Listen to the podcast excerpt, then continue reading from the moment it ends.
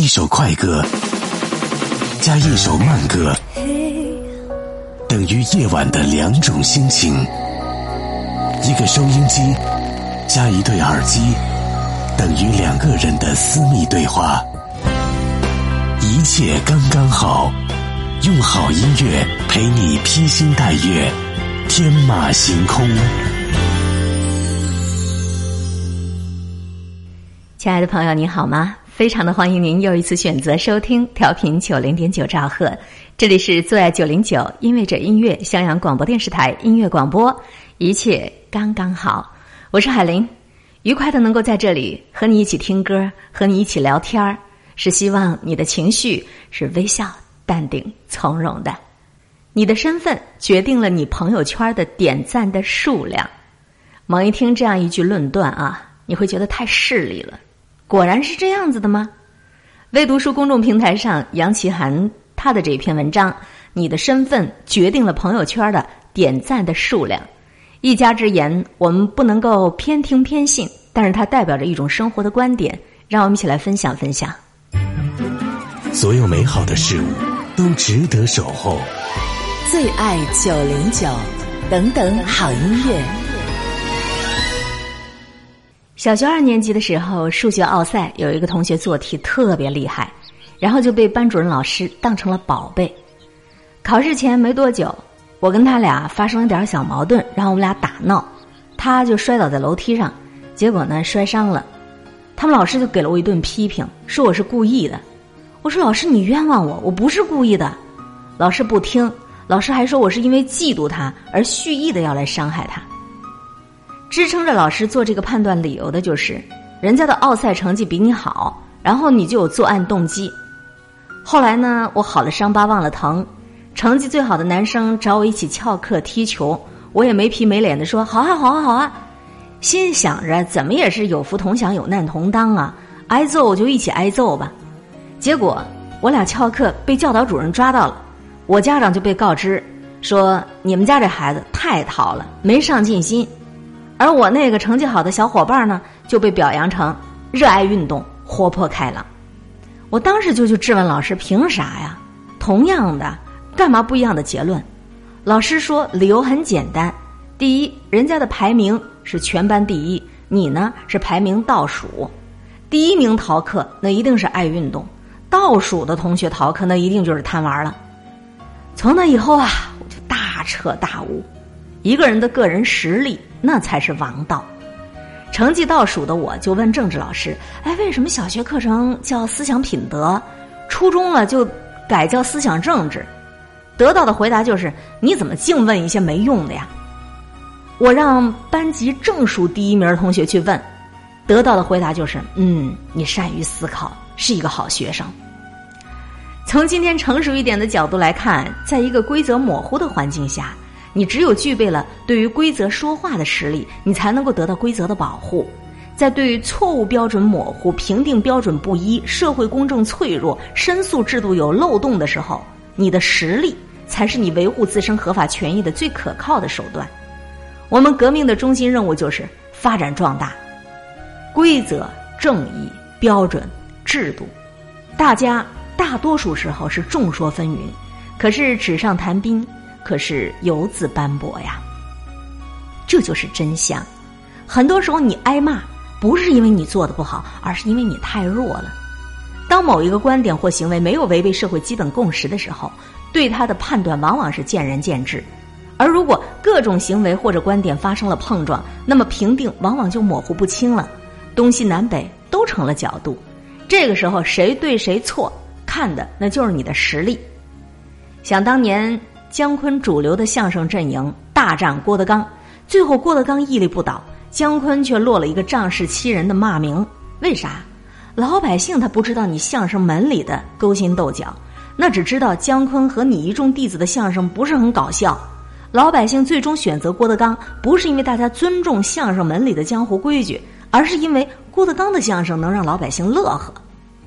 记得某一个节目啊，复旦有一哥们儿退学。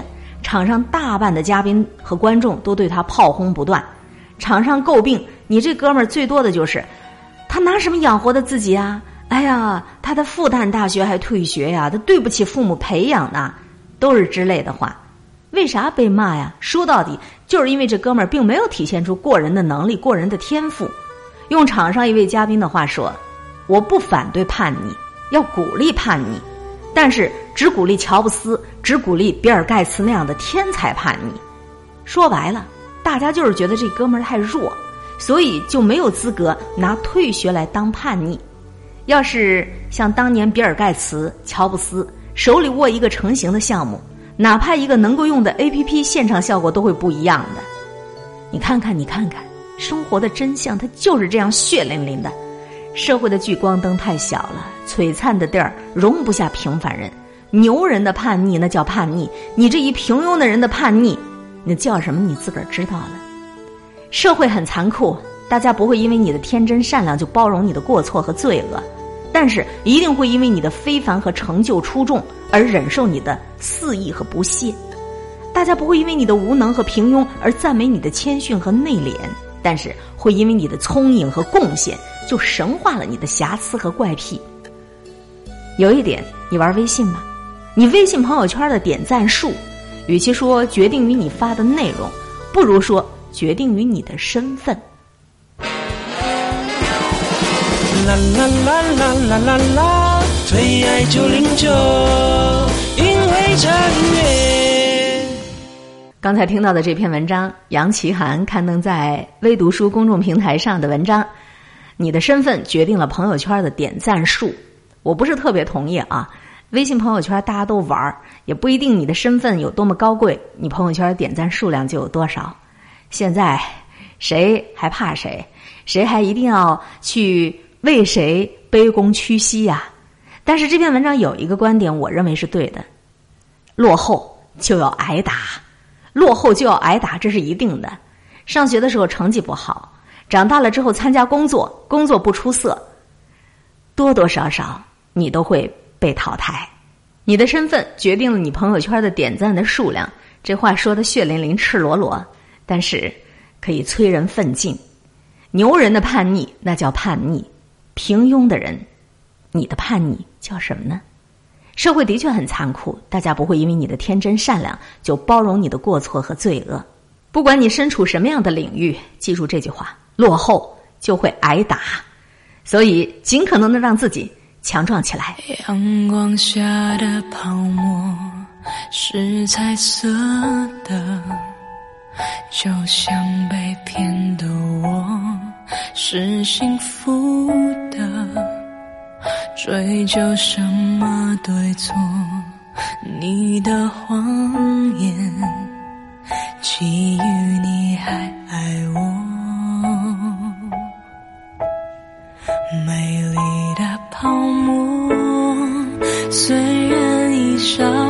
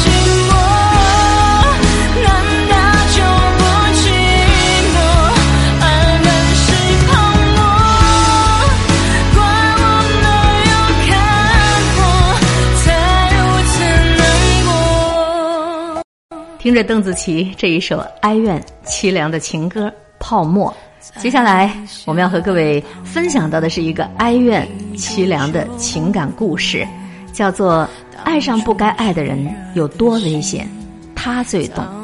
文章当中的这个他，名字叫做卡米耶·克洛戴尔，这是一个外国人。实际上，不管是外国人还是咱们中国人，对于情感，在爱情的历程上，谁受的伤害也不比谁要轻到哪里去。卡米耶·克洛戴尔有这样一句话，叫做：“我希望我从不曾认识你。”的确，这个世界上曾有多少人爱慕卡米耶·克洛戴尔美丽的容颜和才华，就连音乐大师德彪西也不例外。可是如今我们说起他，他依然是。罗丹的情人。然而，作为罗丹的情人，他这一生失去了多少啊？就像他所说的那样：“我希望我从不曾认识你。”如果说你没有足够坚强的内心，你真的不要轻易的爱上别人，因为爱情很短，但是磨难很长。一如邓紫棋刚才的那首歌曲《泡沫》，爱是泡沫，可能你会为了泡沫粉身碎骨了。这里是襄阳音乐广播，FM 九零点九，最爱九零九。如果你没有足够坚强的内心，你真的不要轻易的就爱上别人，因为爱很短，但是磨难很长。这个世界上曾有多少人爱慕卡米耶·克莱多尔，她美丽的容颜和才华，就连音乐大师德彪西也不例外。但是如今我们说起他，卡米耶·克洛戴尔，他不过是罗丹的一个情人。倒是罗丹身边的那个女工罗斯，守候了罗丹五十年，在罗丹去世的前一年，成为罗丹正娶的妻子。然而卡米耶·克洛戴尔的最后三十年，每天却是穿着一件捆绑疯子的紧身衣，眼神空洞。孤寂、绝望的在疯人院和收容所里面度过的，因为他已经患上了被迫害妄想症，他甚至只吃生的鸡蛋和带皮儿的土豆。那样的一个天才艺术家，剩下的漫长时光都是在痛苦和恐惧中备受煎熬，直到彻底崩溃，让人不胜唏嘘。爱那么短，却总是试图刺痛人的一生。如此爱的反面，定然不是恨，而是漠然。一份爱走到了末路，还能够恨，终归还是有一些凄怨吧。在电影版的《欲望城市》当中，连凯莉的朋友夏洛蒂遇上了逃婚之后的大人物，也是内心愤愤的指着他大骂：“我诅咒你出生的那一天！”这并不让人绝望。凯莉也会这样做。大多数深深爱过的人，因爱生恨，哪怕是诅咒，也是爱之切。而多年以前，据说有一个曼妙的少女，为了苏东坡而郁郁寡欢致死。苏东坡为此一度伤情，一首《卜算子》：“惊起却回头，有恨无人省。拣尽寒枝不肯栖。”寂寞沙洲冷。若真有这女子，她此生之恨应该是有人醒。有人在他死后做了这样的一首诗，留下其名，也算是一种安慰吧。卡米耶·克洛代尔在遇上罗丹的那一年只有十九岁，他穿着工装服，正在雕塑自己的作品，他是那样的芳华绝代。一双透明清澈的深蓝色的大眼睛，美得让人心都颤抖。在他和罗丹相爱的十五年，克罗代尔既是罗丹的模特，更是罗丹灵感与创作的源泉。后人甚至在猜测，这个时期罗丹的许多作品可能都是来自克罗戴尔，因为两者创作手法和艺术感觉如此相似。有时候连罗丹自己也不得不感叹。可是我们已经相识了，于是你就成了我最强的敌人。但是，克罗戴尔做了罗丹十五年的情人，他却如同昙花，把所有的美丽终其一瞬间全部绽放。如今剩下的只是沧桑的面容和一颗疲惫的心。克罗戴尔明明才气逼人、桀骜不驯，创作处于盛期，却无法摆脱艺术上附庸于罗丹这个名字所带来的巨大阴影而痛苦不堪。他明明有着许许多多的爱慕者，可是他却爱上了这个大他二十四岁的男人罗丹。他的爱情。他的肉体，他的灵魂都臣服于这个男人，他低下了自己的头，低到了尘埃里。他也曾经努力开出过美丽的花他的内心是苦涩的。罗丹拥有那么多的情人，却连他渴望的一纸婚书都不愿意给他，当然也就更加不可能如同杜拉斯情人。他老了，他走过来说：“我更爱你现在备受摧残的面容。”没有，更多的人死于心碎。克罗戴尔对罗丹说：“我真的希望我从来不曾认识你。”如此，所有的过往在他的心中已经毫无意义。他否定了的不只是罗丹这个男人，还有所有与他在一起的激情岁月，那么多融入了才华、爱情以及生命的雕塑作品。所有的所有，都不如。都不如不必开始，这就是恨，也是更深的绝望。我是谁？我爱过你吗？你爱过我吗？我恨你吗？这些都已经不重要了。女人可以爱到义无反顾，而男人最多也只是爱到相当的程度。克罗戴尔对于罗丹的这场爱情的残酷就在于：爱不能，恨无力。哪怕是漠然，也是以余生三十年的精神失常、又老又痴呆，将自己彻底的毁灭掉换取的。一九四三年，克罗戴尔去世。上帝曾经将美貌与才情给予这个女人一身，可是却让他以八十岁的高寿，让他在形容枯槁、贫病交加、彻底绝望当中，受尽了做人的磨难。许多人说到罗丹与卡米耶·克罗戴尔的时候，都会毫不例外的引用一九三二年有一个人给克罗戴尔写的一封信，试图说明罗丹这辈子最爱的女人还是克罗戴尔。这封信提到了克罗戴尔的作品《乞求者》，上面说，有一天罗丹来拜访我，我看到他突然就在这座雕像前停下来，久久的凝视。轻轻的抚摸着他，然后哭了。是的，罗丹他哭了，像个孩子一样。可是这一切有什么意义呢？他若是知道纳兰容若，不妨改几个字，随便的吟诵一首：“明月应笑我多情，笑我如今辜负芳心，独自哭泣，独自吟。”我们还是来听听尼采的解释吧。尼采说：“一个不同凡响的男人需要两种不同的东西，危险和游戏。因而，这个男人更需要女人，当做最危险的玩物。当然，大师总是如此，经历不同的女人才能激发自己的创作。这方面，毕加索就是很好的榜样。那么，又有谁会谴责罗丹他们？”如同公共纪念碑一样的情感经历呢？可是女人不是如此，女人会拿一生来为爱情赌注。想来，如果美丽的卡米耶·克罗戴尔这辈子若是爱上一个平凡普通的男人，或许她也就能够享受生而为人、世俗间凡夫俗子所有生活的快乐，也或许还能够成就她的才华。可他偏偏爱上的是罗丹，他惊世骇俗的艺术天赋和爱情、野性与激情，照亮了大师一个人，却留给了自己无尽的磨难。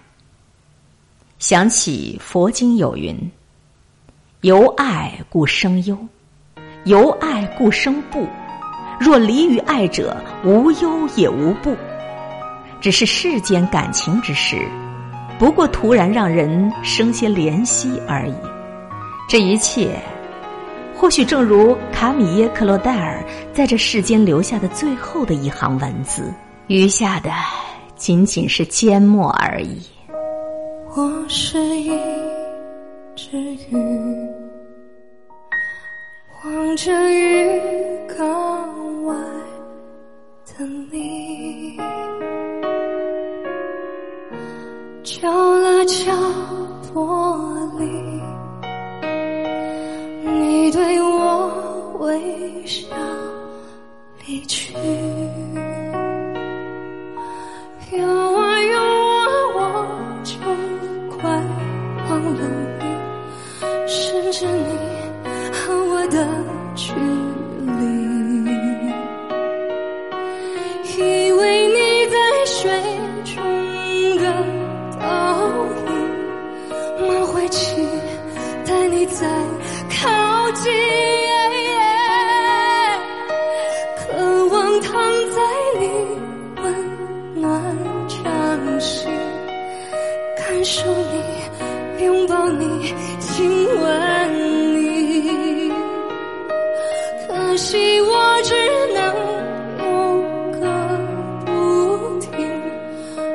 所以只有轻描记忆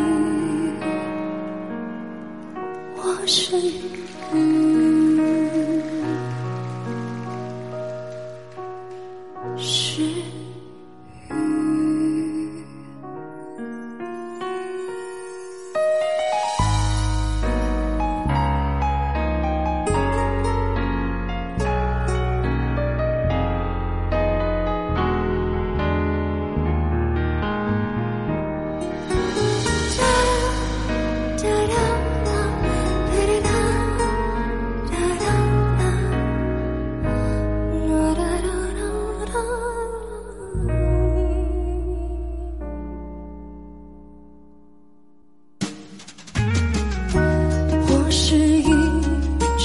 雨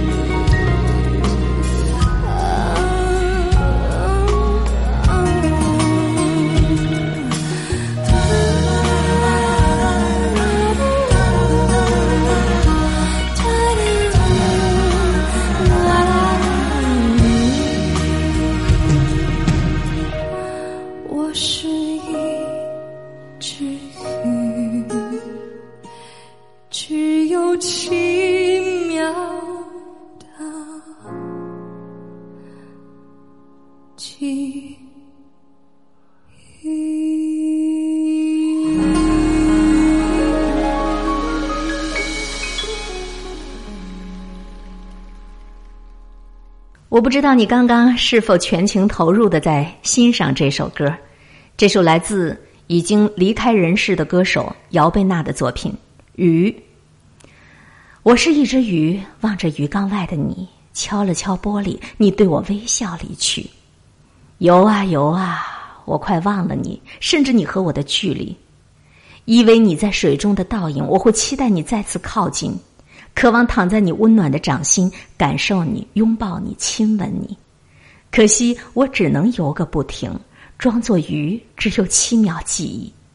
我是鱼，我是一只鱼，听不懂你的言语，沉默在水里呼吸，舍不得闭上眼睛。游啊游啊，我会再牢牢的记住你，还有你每一个表情。水灌进眼底，无声无息，却模糊了你，隔开了你。当一只鱼爱上了它的主人，这注定是一场没有结果的独角戏啊！如果把姚贝娜的这首歌停留在情爱的范畴当中解读，那实在是有一些太小众了。就如同李商隐在他的《无题》当中写的那样。